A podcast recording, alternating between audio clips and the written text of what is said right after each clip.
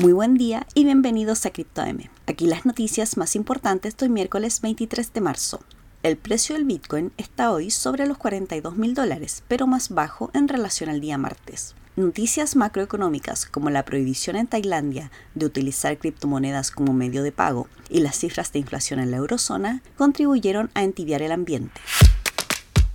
La Organización para la Cooperación y el Desarrollo Económico, mejor conocida como OCDE, está abriendo una consulta pública en la que busca información para crear propuestas regulatorias aplicables a las criptomonedas, pensando especialmente en aspectos tributarios. Se trata de una primera aproximación al tema y se espera feedback por parte de los actores de la industria.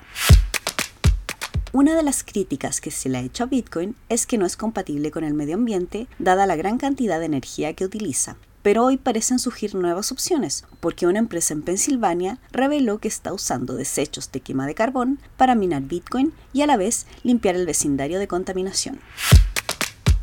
Y eso es todo por hoy. Muchas gracias por escucharnos. Recuerden visitar cryptomarket.com, suscribirse para recibir notificaciones de nuevos capítulos y seguirnos en redes sociales. Que tengan un muy buen día.